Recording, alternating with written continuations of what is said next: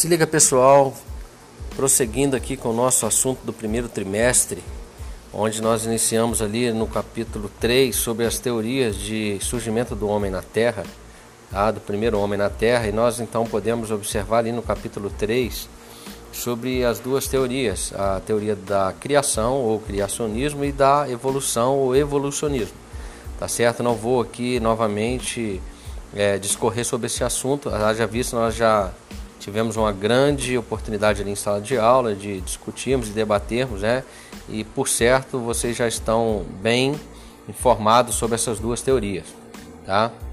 Só rapidamente relembrando que o criacionismo tem como base o livro de, de Gênesis, e é onde diz que um Deus superior a todas as coisas, um Deus supremo, criou o homem.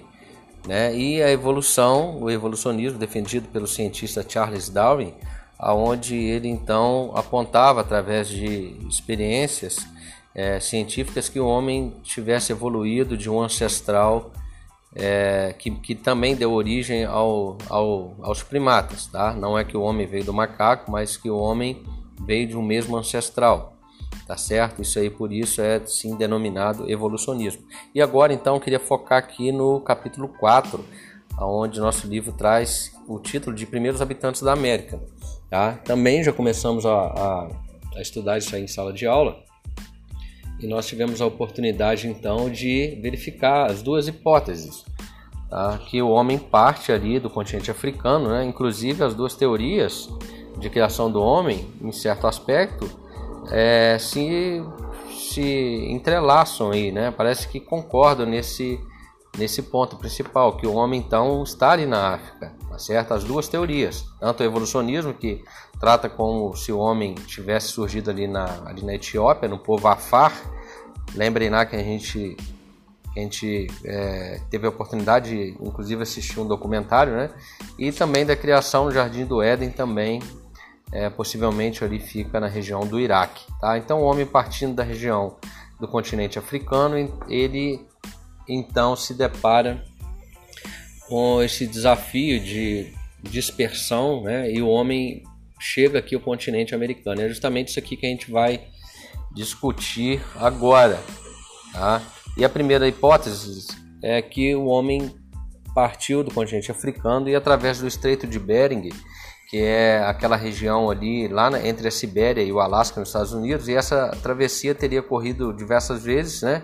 E principalmente em um momento onde, onde o nível do mar é, baixou muito e houve então um, uma formação de um caminho de terra e gelo que ligava a América à Ásia, né, lá pela região norte.